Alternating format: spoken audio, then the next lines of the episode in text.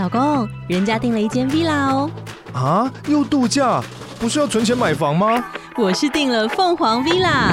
哇，竟然有千平花园、十五项休闲公社，回家就像度假哎！而且花园比房子还要大呢，还有我最爱的游泳池，耶！龙大营建 villa 生活，十年防水保固，二至三房，零七三九八五五五五，凤凰 villa。一天一 hashtag 聊天不累，环宇关键字新闻 global hashtag news。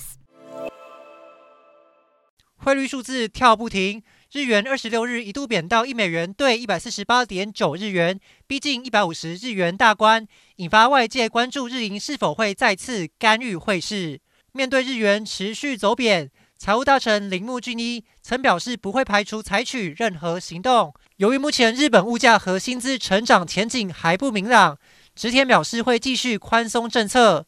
消息一出，市场加速卖出日元，不过日元继续贬值，可能也会让日本家庭生活成本增加。まあ、現在の円安水準が続いた場合政府の物価高対策があったとしても年間1年間の家計負担は平均で10万1500円増えるとこういう試算も出ているんですね。面对物价上涨，民怨沸腾。日本首相岸田文雄二十五日打出了经济政策五大方针，希望推动薪资成长，包括让加薪的企业减税等。具体的政策预计十月中就会出炉。另一方面，近来亚洲货币纷纷走贬，日前人民币也来到二零零八年以来的最低水准，外界就担心市场会重演亚洲金融风暴前夕亚币争相贬值的情况，投资人只能绷紧神经，避免吃亏。